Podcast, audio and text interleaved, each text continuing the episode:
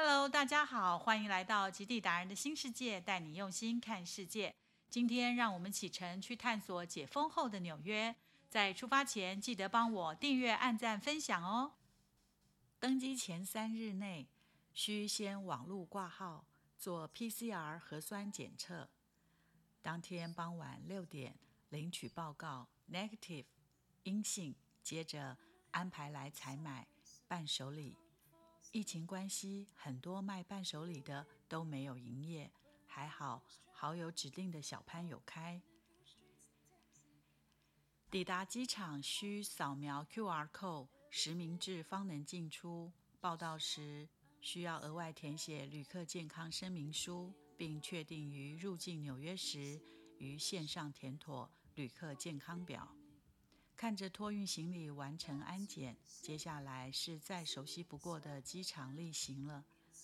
看板上显示一整排取消的航班，Full Core 只有一两家商店营业。航空公司也只开放几间贵宾室供 VIP 休憩，贵宾室冷冷清清。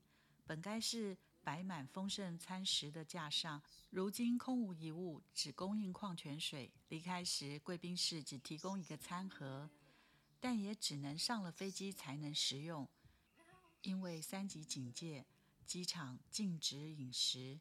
免税店服务人员比顾客多。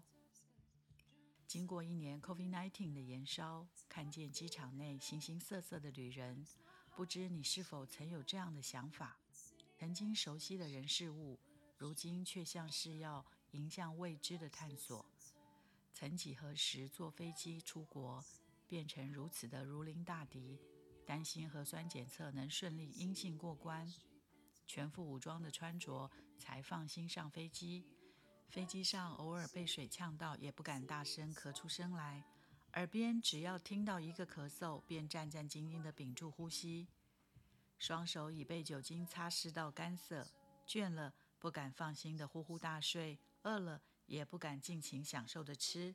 看了三部电影，再小睡片刻，飞越半个地球，又回到了久别的纽约。远远望着好友的车缓缓靠近，久违了。这次将近快两年没回来，让双脚刚踏上熟悉土地的我，即将迎接解封后未知的纽约。纽约，我回来了。今天就聊到这儿，我是杰荣，我们下次再会，拜拜。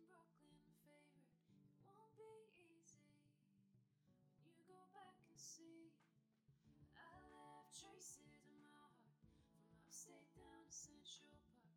Saw your